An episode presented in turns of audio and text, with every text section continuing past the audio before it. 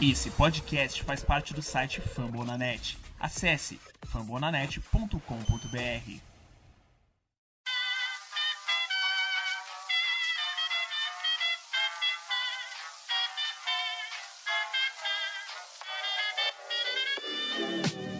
Mais uma rebatida forte. E ela tá fora daqui!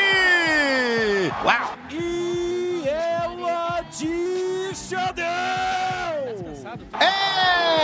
Home run! Aquele abraço.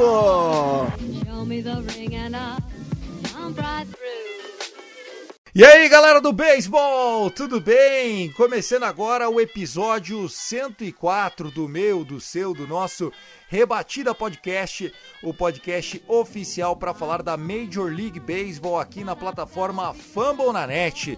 Se joga, se estica aí na cadeira, aumenta o fone, volume, porque vai começar muito assunto legal desse que é o podcast de beisebol mais recomendado do país seja no iTunes, no Spotify. Quem tá mais recomendado na categoria beisebol? Isso mesmo, somos nós, o Rebatida Podcast, chegando duas vezes por semana aqui para você. Eu sou o Thiago Cordeiro, eu sou o arroba Cast Dodgers, né? Falo lá do Los Angeles Dodgers, mas claro, né? A gente aqui é só mais um desse timaço, convidando você para que siga a gente lá no Twitter, arroba Rebatida Podcast. Eu não estou sozinho, o time do final de semana tá completo, um final de semana importante. Vamos falar de No Hitter, Perfect Game, volta de Tatis, Trevor Bauer, Campos dos Sonhos, séries de final de semana, séries da semana. O que não falta é assunto, né, Guto? Se apresenta e manda um salve pra galera. Fala, Thiago, galera que tá escutando a gente. Aqui é o Guto lá do Yankees Brasil. E é isso aí, cara. Aconteceu um dos melhores jogos de beisebol que eu já vi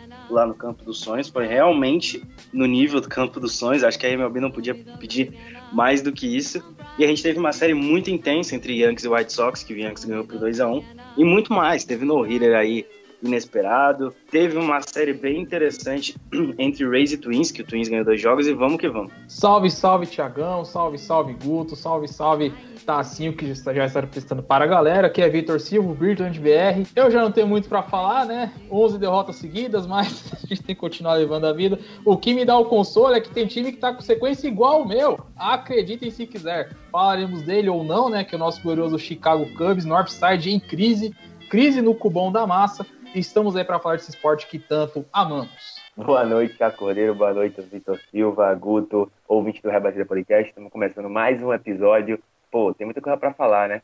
Loucura de semana e tem muito beisebol e a gente já tá chegando quase no final, então vamos embora. É isso, esse é o Tássio Falcão, o arroba Texas Rangers Bra, aqui trazendo para vocês mais um episódio do Rebatida Podcast. Esse é o episódio 104. Te convido a, a ouvir o 103, falou bastante de Campo dos Sonhos, né? Esse jogo foi um sucesso, também vai entrar aqui na nossa pauta. A gente chega com a edição da Luke Zanganelli. Luke, um beijo para você, muito obrigado. E a coordenação é dele, o homem, o brabo, Danilo Batista, o CEO da plataforma Fambonanet. Dito isso, vambora! Começou o Rebatida Podcast.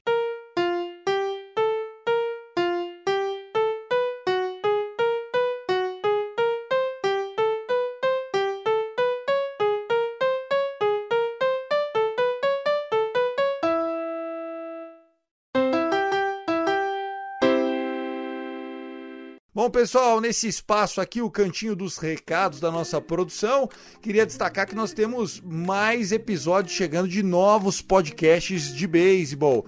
Os meias de Chicago estão na área também, então mandar um abraço pro Dário, ou Dario, né? Ele que é um dos que faz parte do Meias de Chicago. Com esse, já somos em 16 franquias representadas. É isso mesmo, galera?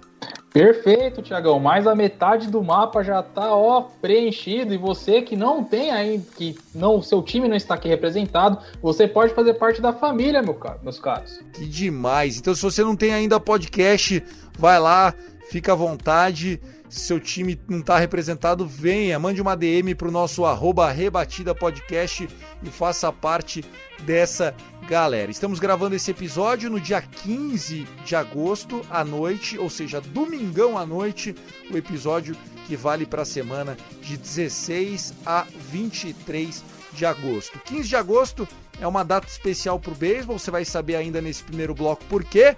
E é uma cidade especial, uma data especial para mim, a minha cidade, Sorocaba, completou hoje 367 anos. Então, parabéns para mim, para todo mundo que conhece, já ouviu falar de Sorocaba, mas não é da dupla Fernando Sorocaba, que esse cabra nem é daqui, viu, gente? É o Sorocaba da cidade de Sorocaba. Vambora, Luke, solta o nosso órgão mais famoso do mundo. Bom,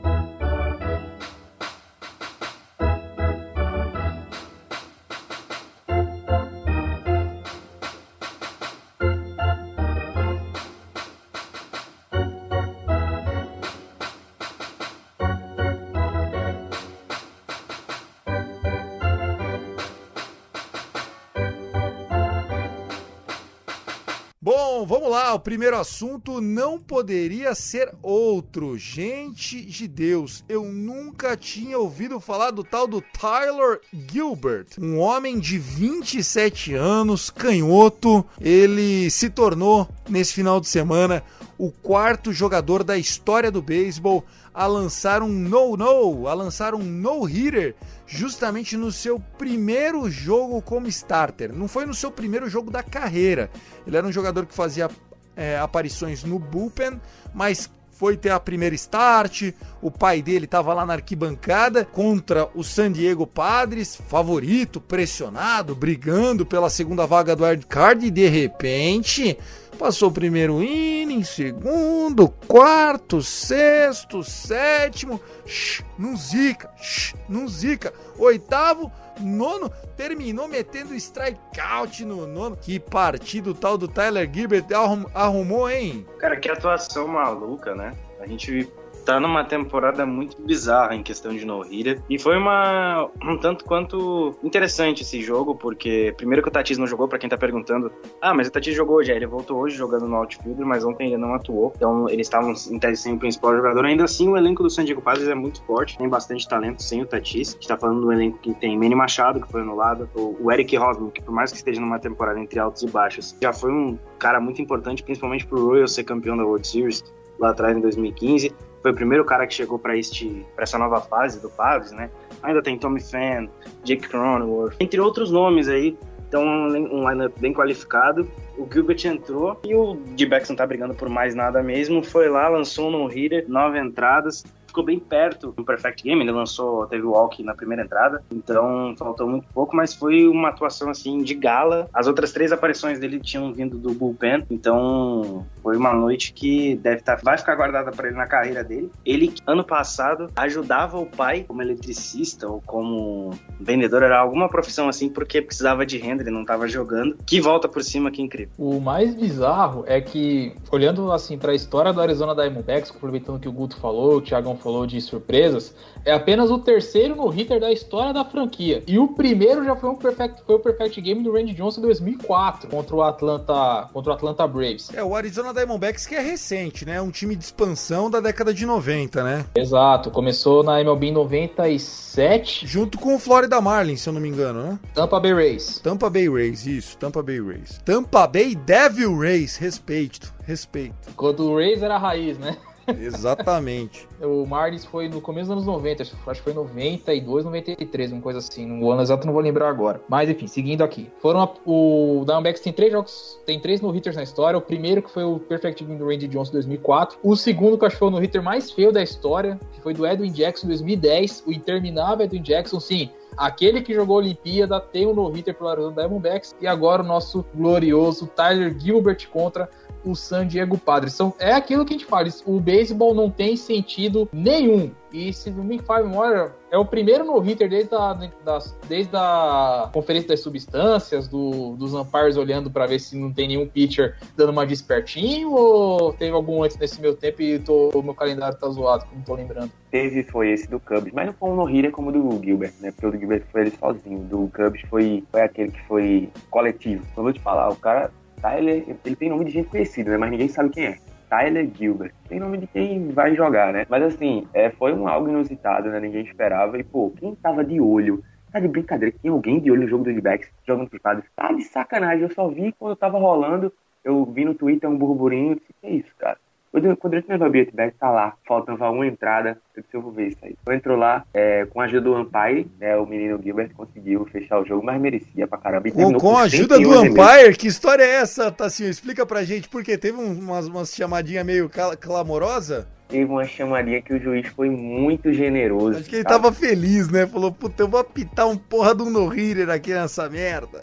Eu acho que eu acho que o Amparo pensou, pô, eu preciso colaborar, eu preciso colaborar. Aí teve uma chamadinha de strikeout em cima do Kim, foi um pouco que, que, que meio generosa, né? Porque, tipo assim, passou perto da zona de strike, mas não era a zona, entendeu? Então ele foi um pouco generoso, acabou chamando strike. Ou a galera do San Diego também não, não tava mais se importando mais e aconteceu. 101 arremessos, tá? Não, legal demais, legal demais. Confesso que fiquei bem feliz com esse no-hitter, justamente porque eu lembrei do Perfect Game do Randy Johnson, né? O Arizona Diamondbacks foi um, foi um time expansion que deu muito certo logo cedo. Trouxeram Kurt Schilling, Randy Johnson, venceram World Series, né? O jeito que eles venceram o World Series também foi, foi emblemática, nada, não, não tô zoando você não, viu, Guto? Mas assim, eles sempre tiveram uma história bacana, um, um estado que, que queria, né? Phoenix queria esse time de beisebol pra caramba. Então eu, eu tava acompanhando, eu vi que tava 7 a 0 o jogo, feliz pelo resultado também, né, contra o Padres, mas eu não sabia que era um no-hitter. Fui dormir, a hora que eu acordo com essa notícia, eu falei, Jesus! E aí fica aquela pergunta, né? Ué, cadê o lance do, do Pine Tar? Cadê a substancinha? Porque. Ou. Acho que foi ontem, foi no sábado, né? Ontem não. No sábado, o, o Dodgers tava com um no-hitter contra até o sétimo inning. O rapaz do Mets lá tava fazendo chover contra a gente, tá? João Walker. E o Dodgers que já tinha sofrido um no-hitter pro Cubs, esse no-hitter coletivo, como foi dito, mas esse é o nono jogo de no-hitter no ano, sem contar o do Mad Boom de sete entradas, que seria o décimo no-hitter.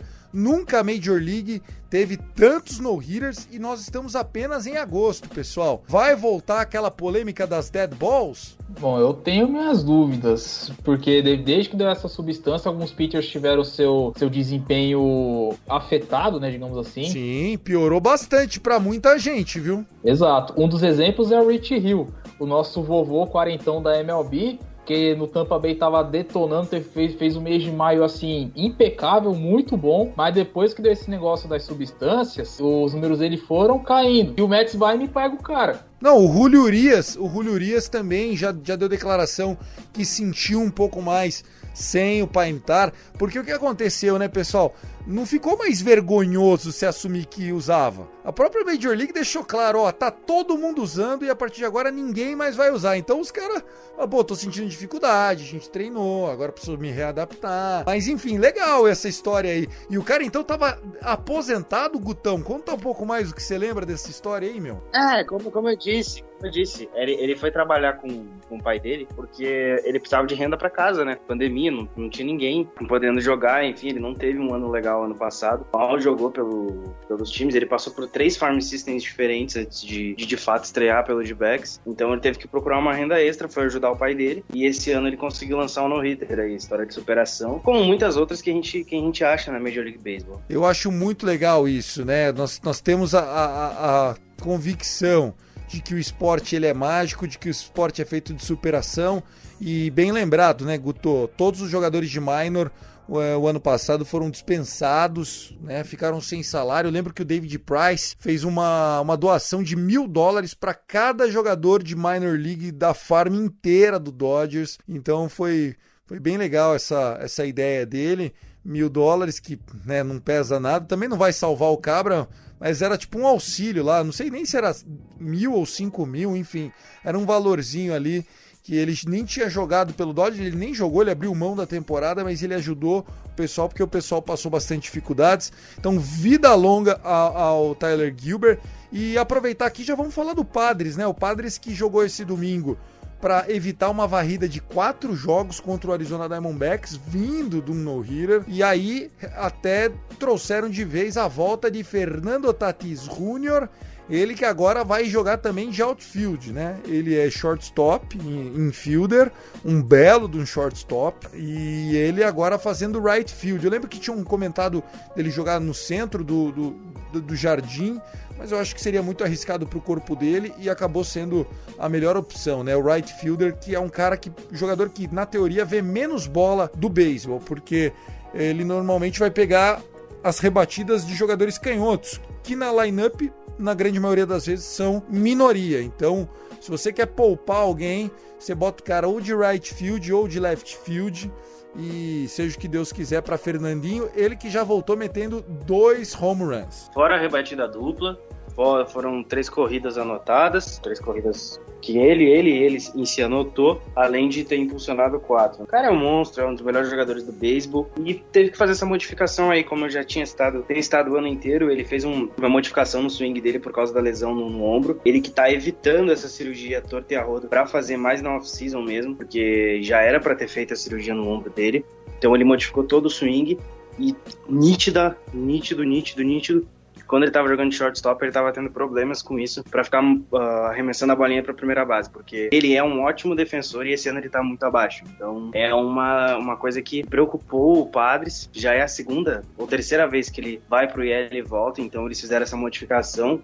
E pelos treinos, pelos vídeos, ele parece que tem talento para jogar no outfielder, que é, é, nítido porque a gente tá falando do Tatis, então vai jogar no right fielder e essa, essa ideia aí do, do, do Thiago de que o right fielder tem menos a bolinha no jogo, eu queria saber em que mundo isso acontece, porque todo jogo o Judge pelo menos pelo menos faz um, uma eliminação por bola aérea por entrada.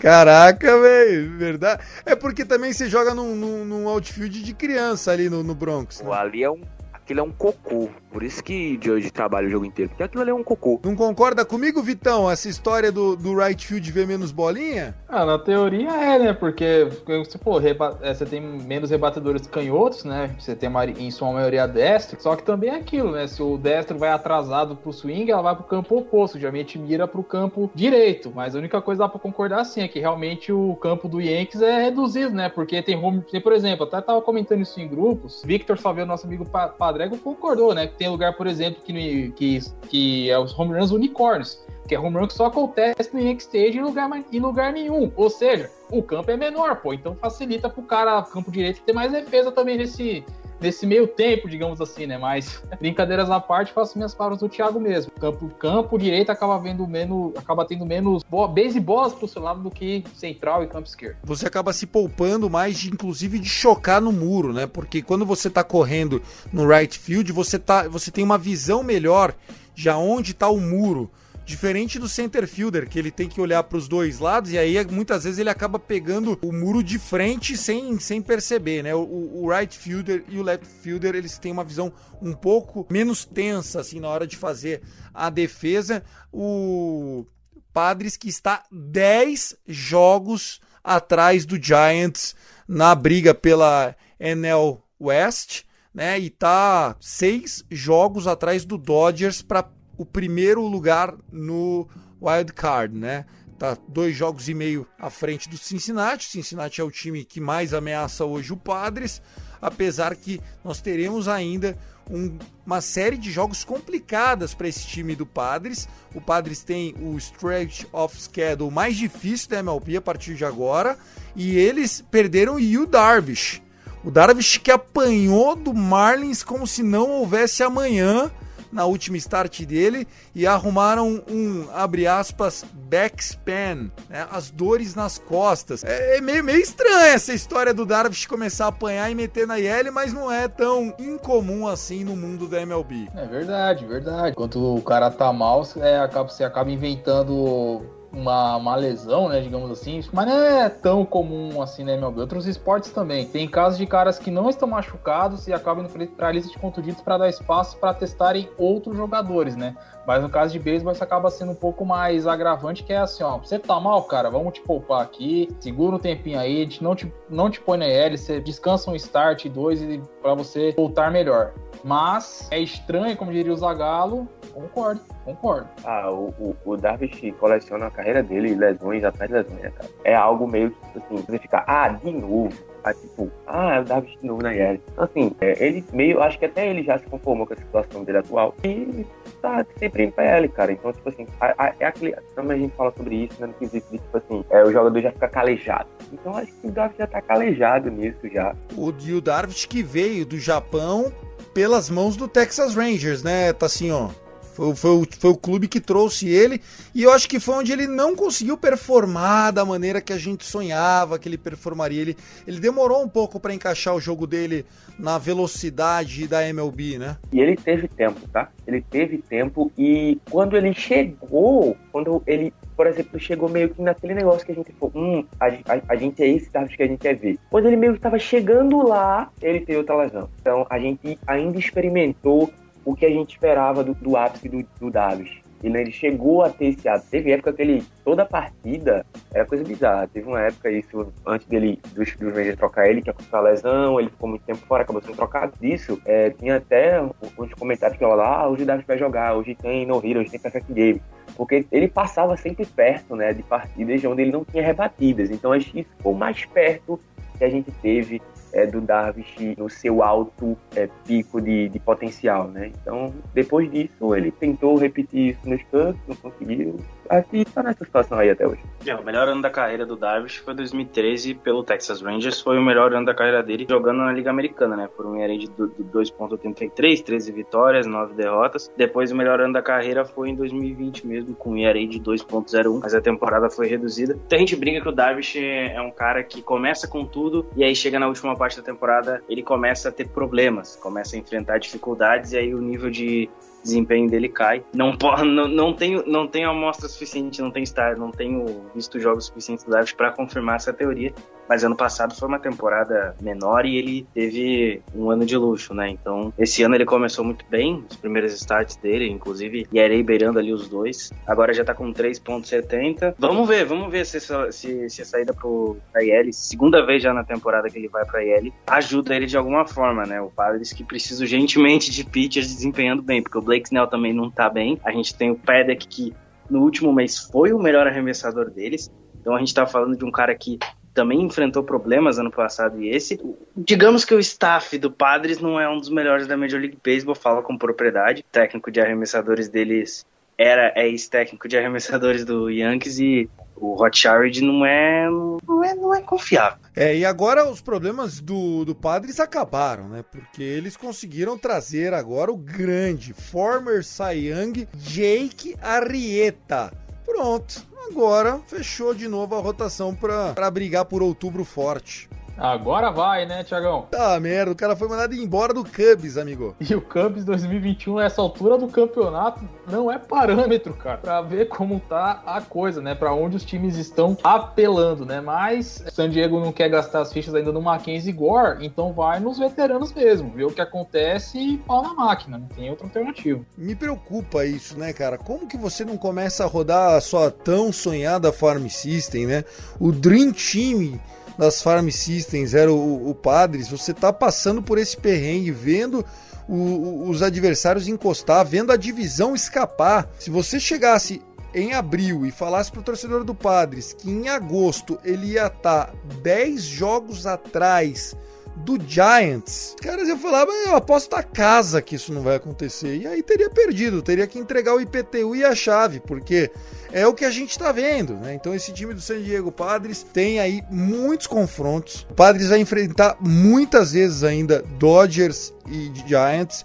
Eu acho inclusive que a divisão ainda está aberta para o Dodgers passar o Giants, apesar de ser iludido, clubismo da minha parte, lá, lá, lá, muito porque ainda tem muito jogo Padres e Giants envolvendo em que um vai ter que perder ali e confiando nisso. Mas eu acho que o Padres corre riscos, óbvio, é favorito para essa segunda vaga do Wild Card, mas o título da National League West só levam se eu acabei de zicar eles positivamente com esse episódio. Não, só complementando a questão da zica, antes do Tassinho falar, só dizendo que o calendário do Reds é o mais fácil da liga até o final. Tem 46% de aproveitamento, o calendário geral do Reds. Então, essa briga aí pela segunda vaga de wild card vai ter vai ser boa. Desculpa os torcedores dos Reds, mas eu estou torcendo para que o jogo do Card seja Dodgers e Padres. E é isso aí, cara. Pelo, pelo bem do entretenimento do beisebol, é isso que tem que acontecer. Desculpa aí. E outra coisa, o São Francisco Giants já, já, a divisão já foi pro caralho. Já é do Giants faz tempo. Aí não, não, os caras não vão pegar mais. É isso não é nem zicada, porque eu,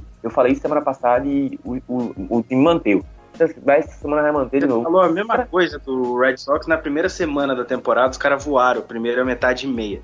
Não, cara, eu tô falando de agora, mano, entendeu? Eu só vou deixar um. é, perdão, Tiagão, só vou deixar um lembrete aqui quanto à questão de Zika. Em off, quando estávamos planejando o roteiro para este programa, para esse humilde rebatida podcast aqui, eu falei: torçam para o Miguel Cabreira rebater o home run número 500. Dois concordaram que ele já tinha ia bater o home run no fim de semana. Segundo, já falaram, ele já bateu o home run 500 na Ásia. Alguém me explica o que aconteceu, por favor? Vocês acompanharam? O que, que aconteceu? Me conta, porque eh, eu não vi nenhuma manchete, então o gordito Mig, Super Mig, pelo jeito não bateu, não. Foi o Guto quem tava na Ásia, ele quem sabe. Informa aí pra gente, Guto, porque eu acho que lá na Ásia não rolou ainda também, não. Cara, não aconteceu nada, eu não, tô, eu não sei do que, que vocês estão falando, entendeu? Os caras estão jogando a pressão pra, minha, pra cima de mim, a gente vai falar depois do, do jogo perfeito que o Tristan McKenzie tava lançando contra o Tigers hoje até a sétima entrada. Eu não tenho nada a ver com isso, não tenho nada a declarar. Eu só falei que talvez essa final de semana contra o, contra o Cleveland Guardians barra Indians poderia acontecer. Não falei que já tinha batido, não. Que situação. Bom, vamos lá, pra gente encerrar esse primeiro bloco aqui, falar dessa data, né? O 15 de agosto é uma data famosa no mundo do beisebol, justamente porque foi nesse dia que acontecia em 2012, 15 de agosto de 2012, o Perfect Game de King Felix. Se você não sabe quem foi King Felix, King Felix é o Félix Hernandes, na época o mega ultra ace do Seattle Mariners.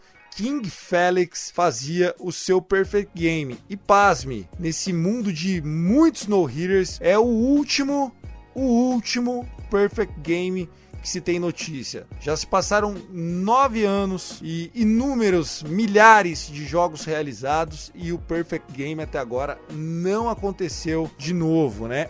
E hoje, por coincidência ou não, vai saber, Tristan McKenzie, que é um rookie ball ainda, né? Ele tá ainda tem aí a elegibilidade de rookie segundo as regras da MLB, apesar de já ter jogado ano passado, ele tava sete innings e dois terços de um perfect game e aí tomou uma single. Que dó! Menino Tristan McKenzie do Cleveland Indians, né? Futuro Cleveland Guardians contra o Detroit do Miguel Cabreira.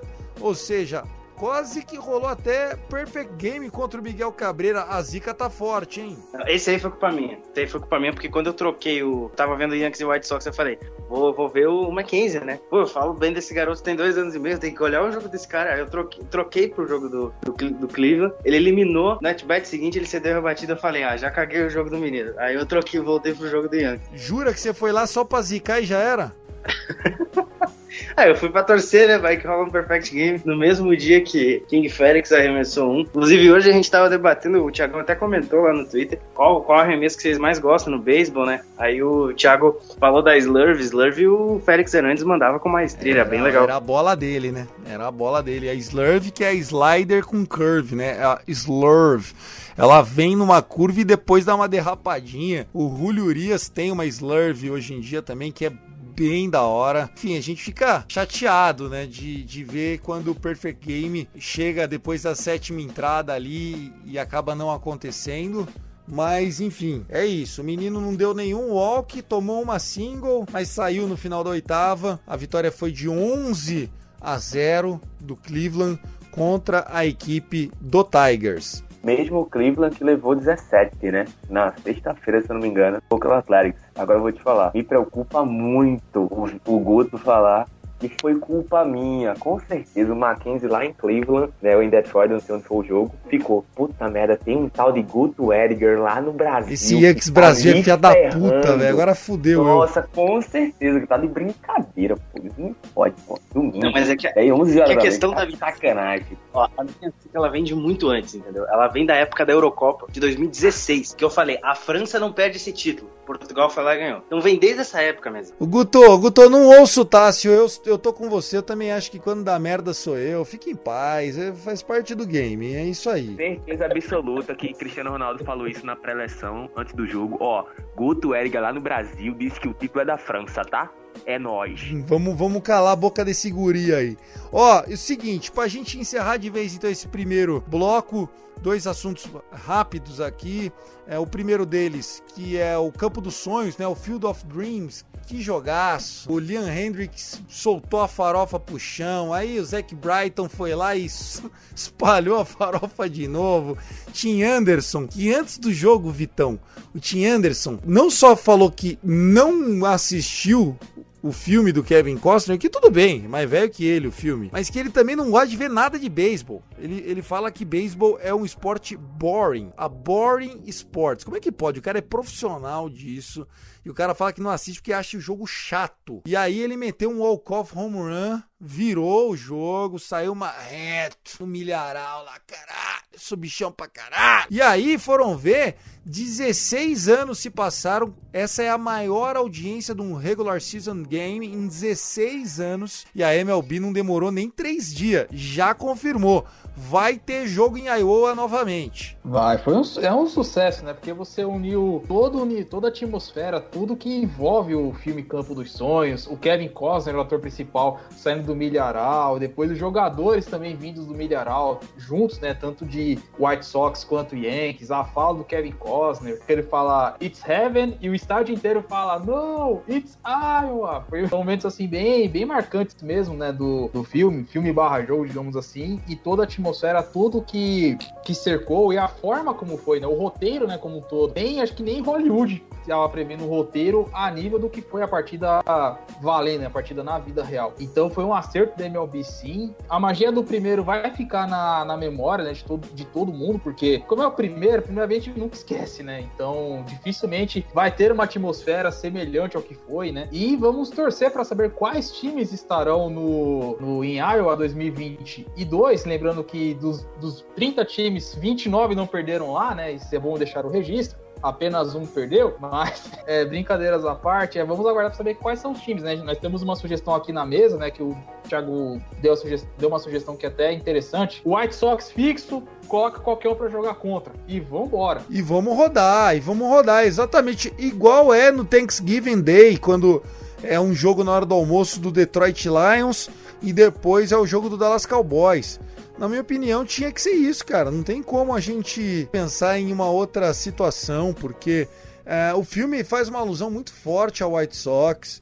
Acho que o White Sox respeitou demais, né? Vindo com o uniforme 100% retrô para jogar. Então eu achei sensacional. O grafismo, tudo ficou muito legal. Quem que falou? Os dois times estavam com o uniforme retrô. O Yankees também estava com o uniforme de 1919. Ah, mas o do Yankees e o de hoje é a mesma coisa, velho. Desculpa. Não, tem um detalhe Mudou diferente. o boné. A numeração e o, e o timbre da, do, do, nome New York na frente é diferente também. Não, é diferente, mas tipo, beleza. É, é, é mais notável no uniforme branco, mas não tinha como jogar de branco contra um time que tava jogando de branco. Aí é meio difícil de ver.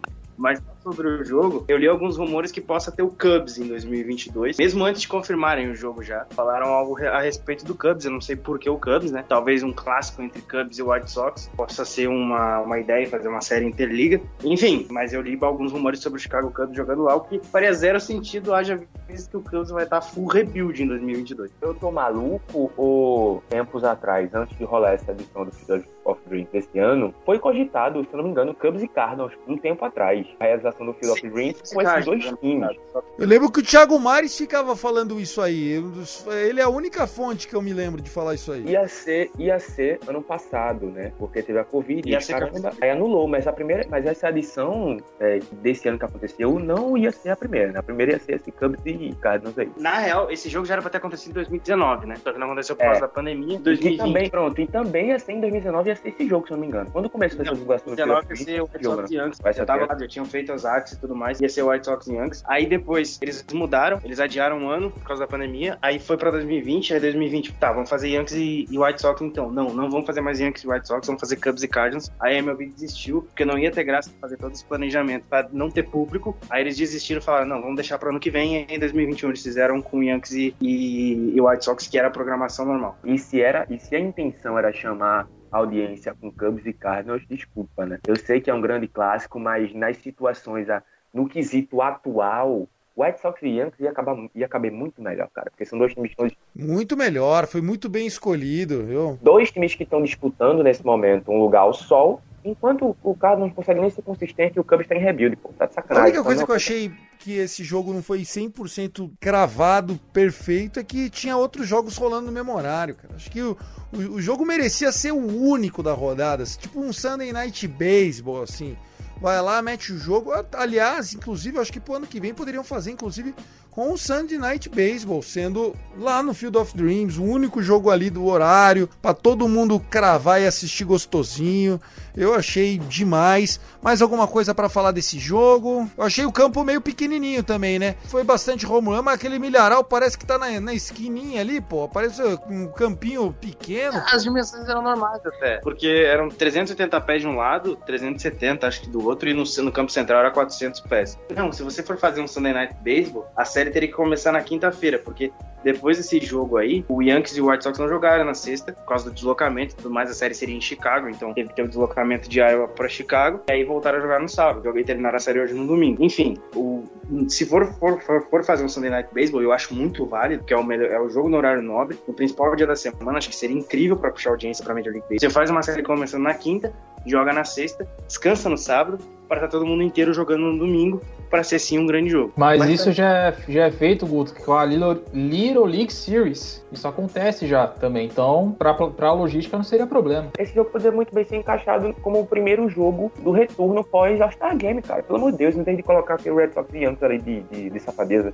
Colocava esse jogo, pô, entendeu? Os times jogavam na quinta, tinha folga na sexta, terminava a série no sábado e domingo, na, na casa do mandante do, do, do confronto, que era o White Sox, né? Jogava na quinta-feira, que a, a, temporada regular não voltou na quinta, não foi com o Yankees e Red Sox, tem uma série de quatro jogos, tirava a porra desse jogo, botava esse filme da frente na quinta-feira, essa série, adiantava essa série com o White Sox e coloca, já alocava para o Red Sox e Yankees em outro, em outro momento, entendeu? Então acho que se a MLB fazer isso de novo, tem que fazer isso no dia do retorno da temporada regular após o All-Star Game, porque é um dia que tem um jogo só, né? É nessa quinta-feira que teve Red Sox Yankees, lá no, quando voltou a temporada, não tinha nenhum outro jogo, não era pra ser isso. E outra coisa, eu concordo com o Anderson, tá? Eu também acho, de vez em quando, o beisebol muito chato. É difícil assistir, né? Quando você joga, deve ser mais divertido. Mas é isso aí. E outra coisa, Joey Buck é o que me incentivou a ver o jogo, tá? Só eu nem ia assistir. Eu vi pro jogo da Fox, Joey Buck é brincadeira na narração, vou ter que ver. Também gosto, também gosto. É isso, vamos terminando o nosso primeiro bloco do Rebatida Podcast, episódio 104. Luke, por favor, solta a vinheta.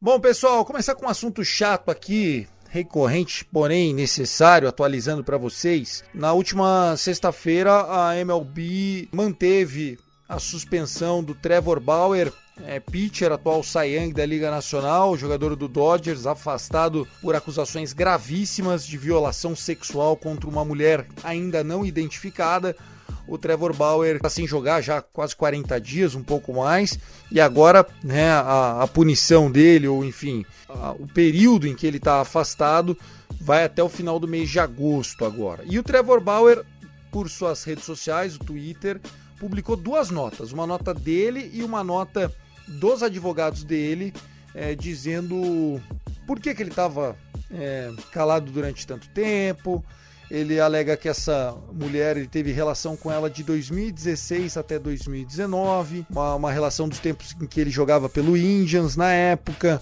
e que ela já em outras oportunidades havia pedido dinheiro para ele, que ele tem isso tudo muito bem documentado.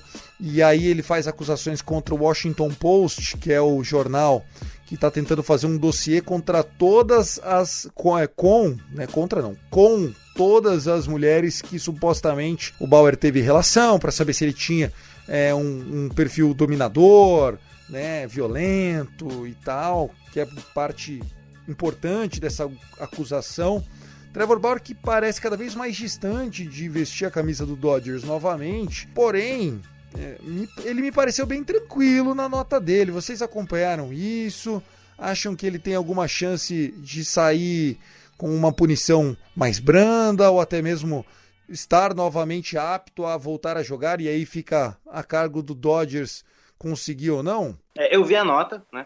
Eu não vi a nota da assessoria, mas eu vi a nota dele especificamente. Eu acho que para o jogador vir a se pronunciar a público, porque para ele a situação está controlada. Ele sabe que vai, não digo se sair, se safar, mas ele, tem tudo bem encaminhado na cabeça dele com, com a equipe de advogados dele. Então, eu acho que ele tem que aguardar mesmo a situação final e tudo que, tudo que esse caso vai render, mas eu acho que para a questão imagem, ficaria muito pesado para o Dodgers fazer isso. Lembrando que é, o Urias já, já foi acusado de agressão à mulher, pegou suspensão, então é mais uma situação que o Dodgers já tem e o Bauer, ele, querendo ou não, ele ele puxa em trem. Então é, é uma situação complicada, é um, é um contrato muito alto, são mais de 40 milhões por temporada. Na off-season a gente já discutiu se ele valia ou não esse valor que foi dado para ele. Agora com essa situação eu, eu não sei se ele volta a atuar pelo Dodgers não. Aliás, nesse momento o Dodgers está sem Bauer e Mookie Betts, né? Só, só isso, só isso. Somar os dois o salário dos dois pagaria o salário de pelo menos 10 times da MLB. Só os dois é maior que o orçamento de 10 times da MLB. Eu tô falando isso no chute, mas com quase ampla convicção, né? O Mookie e o Bauer que somados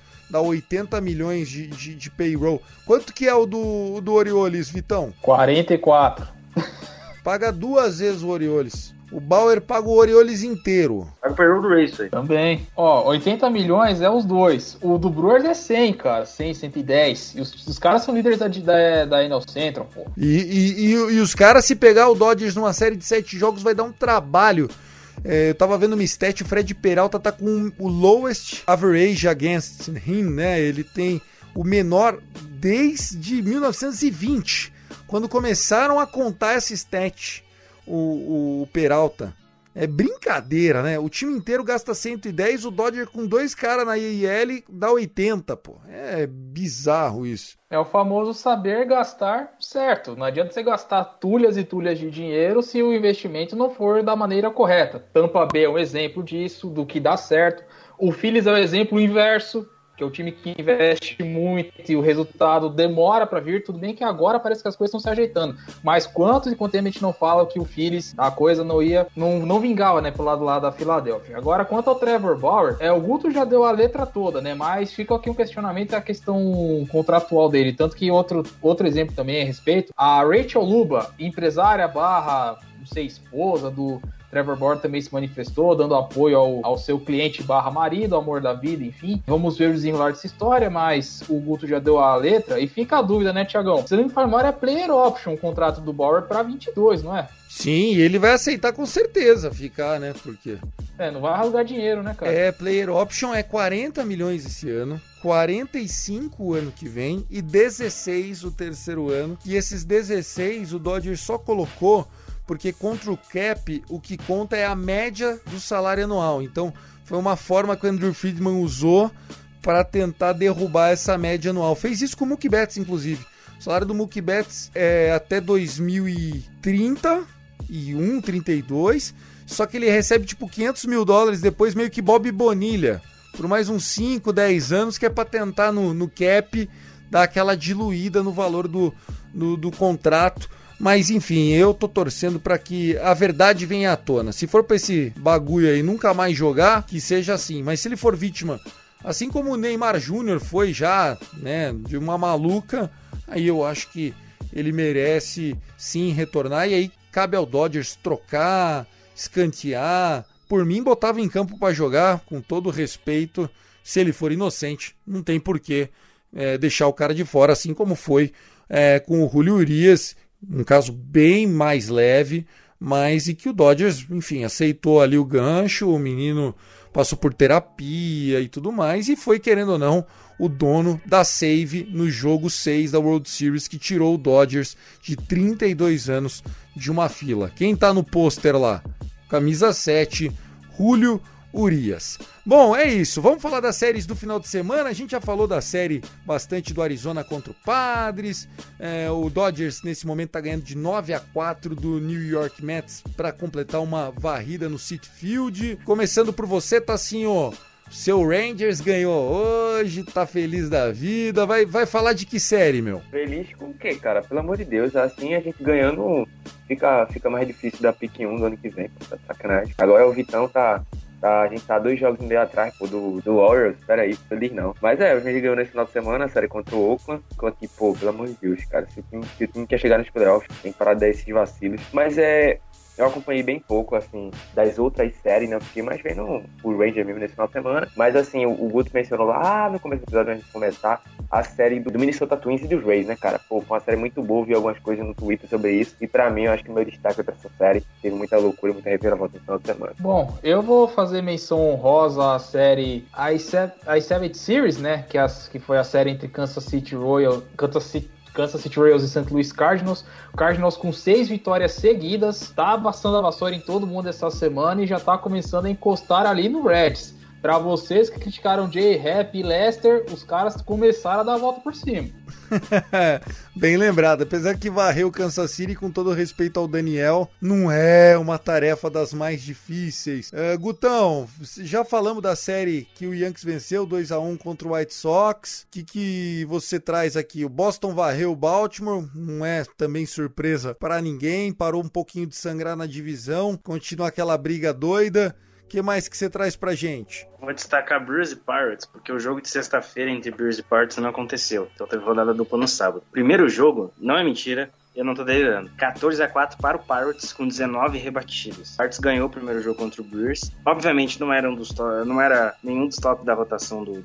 Era o Brett Anderson, pô. O eterno Brett Anderson. Mas o Brewers ganhou o segundo jogo por 6 a 0 Ganhou o jogo de hoje também. Então a série foi pro Brewers e eles seguem jogando muito bem, jogando no nível muito alto. E já fica aqui, né? Eu sei que a gente vai fazer futuramente isso, mas para mim, independente do DeGrom voltar ou não, o Sayang da Liga Nacional é o cabelo do Corbin Burns, esse cidadão, esse semideus que joga lá em Milwaukee. O que esse cara tá jogando é um absurdo. Todos os arremessos dele entrando, é, é um nível muito alto lá em, em, Milwaukee, a gente já falou, é o Peralta jogando, é o Burns, é o Woodruff, é o Devin Williams, que é uma sensação, a gente tem o Josh Hader, enfim, e um, uma curiosidade dessa série, assim, só para deixar claro, hoje o Escobar foi eliminado por um flyout que seria home run em 29 dos 30 ballparks, o único ballpark que não, não, não não é home run, é no PNC Field, que é o estádio do Pittsburgh Pirates. Então... Jura por Deus, uma bolinha que seria home run em 29 dos 30 não entrou? Exato. Uhum. Não foi. Foi Caraca, meu, que azar. É, mas não afetou o foi resultado. Pra que lado do, foi pra que lado do campo? O campinho lá mostrando 20, home run em 29 ou 30 ballparks. Eu fiquei, caramba, só nesse que não. Não, eu vi, eu vi um home run que aconteceu no campo do Boston Red Sox, no Fenway Park. Foi um home run de 320 apenas é, pés, né? 320 feet. E só seria home run lá, batendo no poste do lado direito, assim, ó, curtinho, 320, pô. É, o pesque Paul. É, foi ali, né, foi quase um, uma atacada de soft. E a bola caiu ali, só seria home run em um dos 30 e, e era lá e foi. E entrou. Inacreditável. Quando tem que ser, é, né? Não tem muito o que falar mas é, a gente fica com essas curiosidades do beisebol, né? O beisebol com essas estatísticas é, deixam o jogo ainda mais emocionante. A série que eu gostaria de destacar é a série envolvendo o Seattle Mariners e o Toronto Jays. Né, o, o, Toronto que tem uma das equipes mais legais de se assistir em termos de jovens talentos. Eles estão brigando ainda, sonhando com uma vaga na pós-temporada, porém tá difícil, né? Jogando em Seattle, perderam a série por 2 a 1 série bastante engraçadinha, com bastante corridas, uma série que mostra dois times que eu acredito que a partir do ano que vem vão brigar sim cada vez mais alto. O Seattle tem uma ótima base, o Toronto tem uma ótima base, são duas franquias que têm mercado para gastar um pouquinho mais. O Toronto, inclusive, é, sempre foi uma equipe que não tinha fama de, de ser muito econômica. O Mariners, mesma coisa, com uma farm system muito grande, acho que é uma série que, que valeu a pena a gente fazer o registro. Passando agora para os jogos que começam nesta segunda-feira, nesse dia 16, uma rodada já com bastante jogos começando, né? A gente tem Angels viajando até Nova York para pegar o Yankees, Braves contra o Miami Marlins, o Baltimore Orioles visando mais uma varrida, dessa vez no Tropicana Field contra o Tampa Bay Rays. Os jogos dos, dos Cs, né? O Chicago contra Cincinnati, Cubs e Reds, no campo do Reds, lá em Ohio.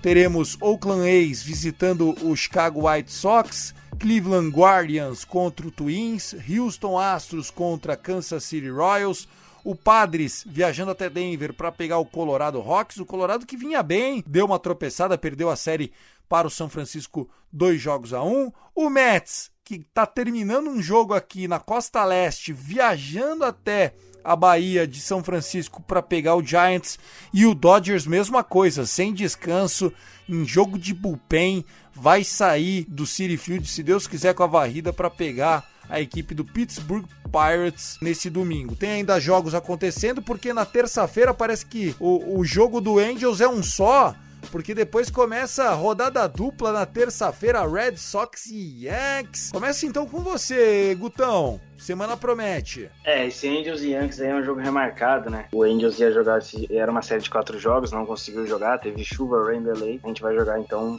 Amanhã a gente não jogaria, seria day off, assim como o Red Sox, mas vai jogar de novo. Segue a maratona de jogos, a gente jogou 17 jogos seguidos até ter o day off na última sexta-feira e vai ter mais uma mini maratona aí diferente do Angels e tem uma série bem pesada aí contra o Boston Red Sox para tentar passar eles, né? Lembrando que, para quem olha a, os jogos atrás, a gente tá uma derrota, a diferença do Red Sox. Então, então, se bater de frente com eles e, ganhar, e levar a série, pode ter alguns problemas. Lembrando que Cresceu voltou da, da sua lesão, jogou muito bem ontem, foram oito strikeouts, jogou bem pra caramba. Caramba, ele voltou com 8K? É o Vitão, o Vitão que assistiu, o Vitão que tava vibrando. Ataque pela... do Horas 2021, não é parâmetro, segue.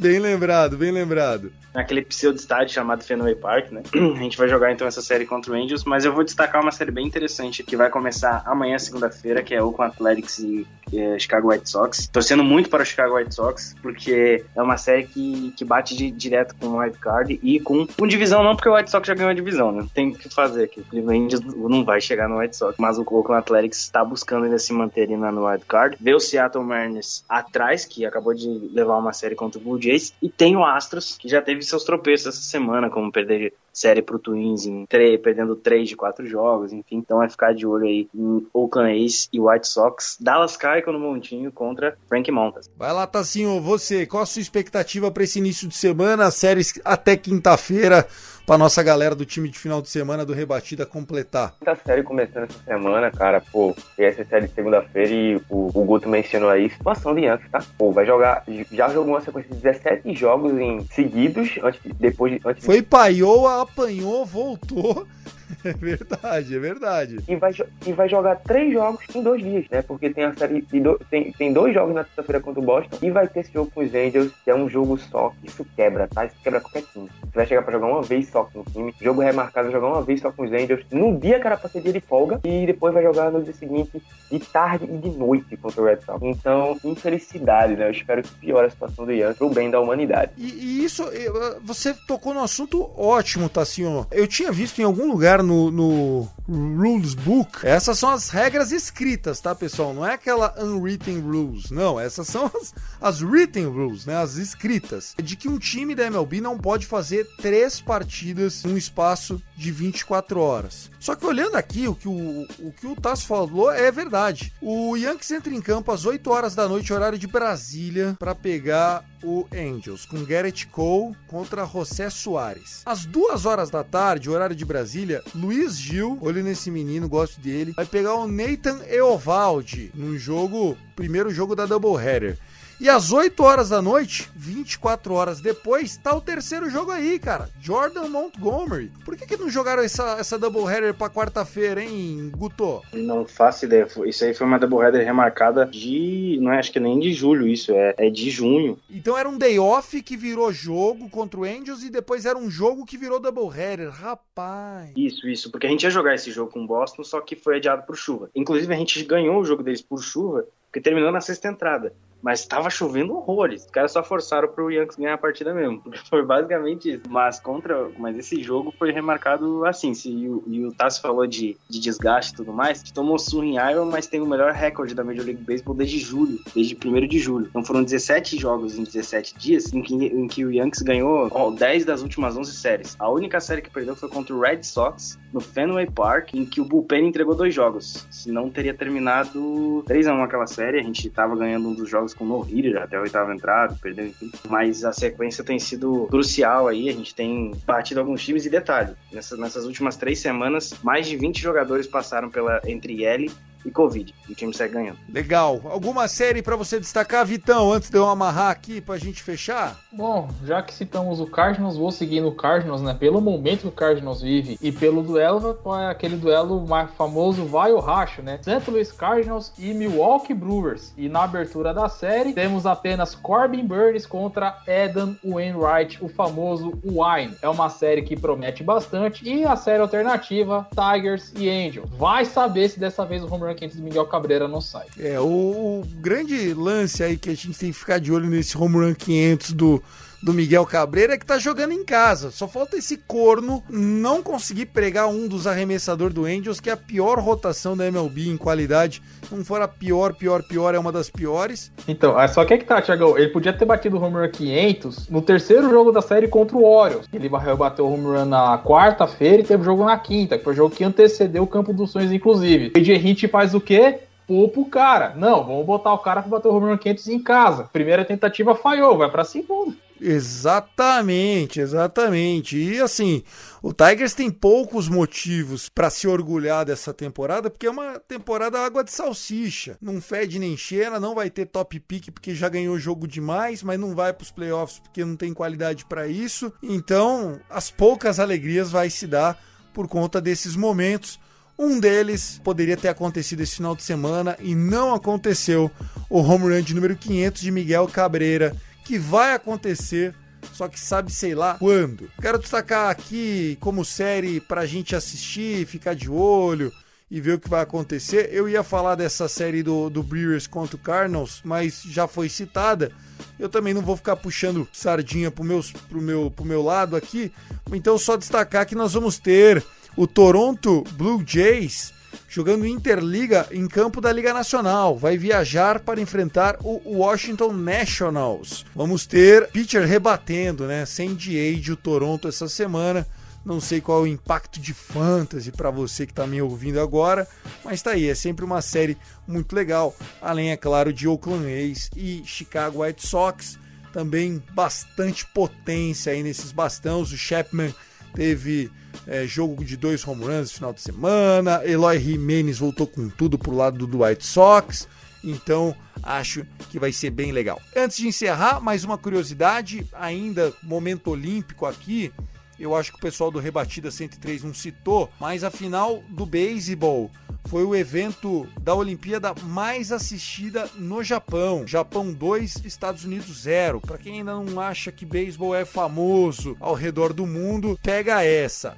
O evento esportivo mais assistido do japonês na Olimpíada de Tóquio 2020 foi a final do beisebol Japão 2, Estados Unidos 0. Achei muito legal isso. Pra vocês terem uma ideia de que os americanos não são nem bons no esporte que eles criaram, tá? Eles não são nem os melhores. Cara, pelo amor de Deus, você falar uma asneira dessa, né, Tassio? Mas é verdade. Se, bot, se botar os caras pra jogar descansadinho, uma rotação de cinco jogadores, nem a República Dominicana, nem Cuba, nenhuma pega os Estados Unidos. Não pega. Se, bo se botar os melhores da República Dominicana também, se botar os melhores do, de Cuba, se botar os melhores de Porto Rico. Não, pode ganhar um jogo, mas eu acho que uma série de sete jogos não ganha dos Estados Unidos. Eu acho que não ganha. Se for, se é for, o problema... se for todas as estrelinhas da MLB, for todas as estrelinhas todas, da MLB, exatamente, todas. Porque exatamente. também tem as estrelinhas da República Dominicana. Não, você vai ter, você vai ter DeGrom, Walker Buehler... Uh, vai, vai, ter Scherzer, Kershaw, cara, o que tem de americano bom pra cacete no pitching, deita qualquer país aí, né? eu, eu, pelo menos acho isso. Eles têm um bastão muito forte, só que falta a questão do arremesso. Não tem tantos arremessadores bons, você vai achar um ou dois aí pro país. Isso, por país, você vai achar um anti-punch. Os Estados Unidos tem uma rotação de sete negros pra entrar lá, pô. Eu, eu, eu, eu acho, né, e assim, não sou o dono da verdade, mas o Japão foi beneficiado por jogar em casa e por pegar um time que a gente até falou dele, né? O Álvares, cara que era patinador, journeyman, jogou na carreira 10 jogos da MLB, tava lá no time, pô. Então, assim, não é o que tem de melhor dos Estados Unidos, mas tudo bem, fica aqui a zoeira contra o tio Sam.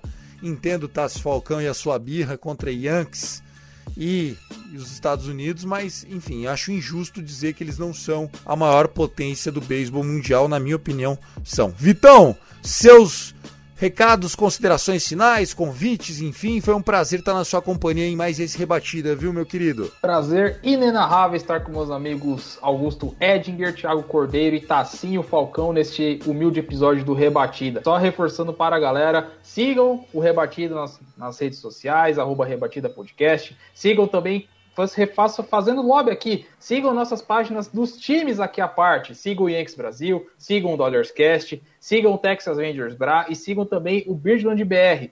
Vou deixar um abraço especial, Tiagão, para a galera do Beisebol dos Letrados, nosso amigo Felipe Zanetti, do Cubscast. Tive a honra de participar via áudio, não ao vivo, mas deixar os meus pitacos né, a respeito do que Chris Davis apostou esse, nesse último fim de semana, é, falaram também a respeito da farm do Horus, então deixar o reforço aqui, porque o Felipe Zanetti, Anderson Proença e companhia faz um trabalho muito bacana. Você que gosta de estatísticas avançadas e afins, vão lá, beisebol dos letrados, arroba beletrados. Vão lá e dê essa força, galera. Muito legal, muito bom mesmo. Tá assim, ó, seu boca suja. Considerações finais, encerrando, prazer. Negou, sempre muito bom dividir bancada com você. Pô, que é isso, cara. E já que o, o Vitão já fez o nosso ganha-pão, já anunciou a gente no lugar da gente, vou querer dizer que eu vou deixar aqui o um comentário que toda semana ele vem com essa vagabundagem. E eu olhei o calendário, quando a gente foi falar aqui das partidas da semana, eu olhei o calendário e disse, pô, tem, muito, tem muita série boa. Eu quero saber de onde agora que ele vai tirar um jogo ruim pra dizer pra galera assistir.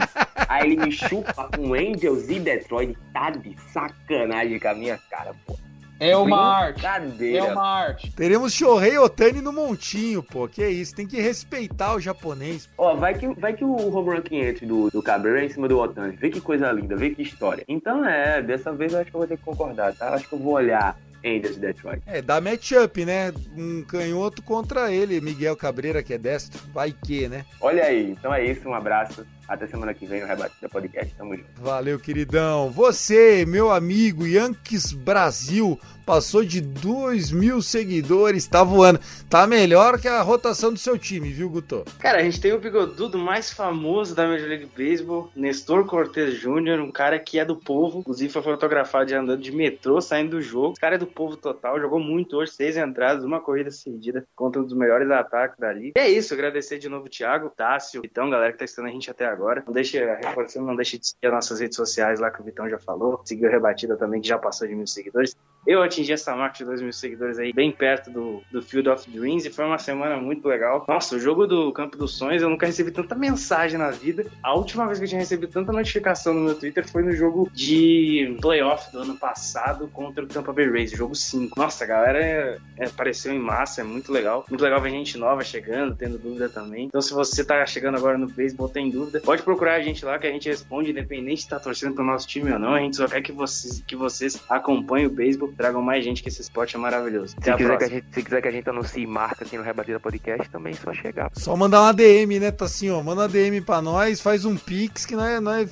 nós, nós fala de Viagra. Fala o que precisar aqui, não, é, não, a gente anuncia, é verdade, chega de trabalhar de graça, hein? Pô, aquele negocinho de, é, de blogueirinha mesmo, né? Os valores estão lá no direct. Pô, então chega lá, DM Rebater Podcast. Danilão tá lá pra ouvir você. Deixa eu só tirar uma dúvida. O maluco foi starter do Yankees e saiu de metrô? Isso, semana retrasada, ele voltou para casa de metrô. Que da hora, meu, que legal. Me lembrou a história de outro cara de Nova York na época, Jeremy Lin, né? Era um, um cara eh, que jogou na NBA, começou pelo, pelo New York Yankees. E aí o cara também, ele dormia num, num sofá de um amigo. E aí ele tava na, na, na sei lá, no time B, da D-League lá, e jogou e virou uma sensação. Jeremy Lin também dormia num sofá e começou a fazer sucesso no esporte profissional. Relembrando aí o Tyler Gibber, que é o assunto desse episódio no começo, que estava fora do beisebol ano passado e meteu um no-hitter essa semana. Muito legal a gente ver o beisebol também nos aproximando de histórias reais e pessoas reais. Nem todo mundo é um super astro do esporte, né? Então, muito, muito bom a gente ver isso acontecendo. Eu sou o Thiago Cordeiro, segue nosso podcast do Dodgers lá, arroba Cast Dodgers. Muito obrigado a todos que aguentaram ouvir o nosso episódio até aqui.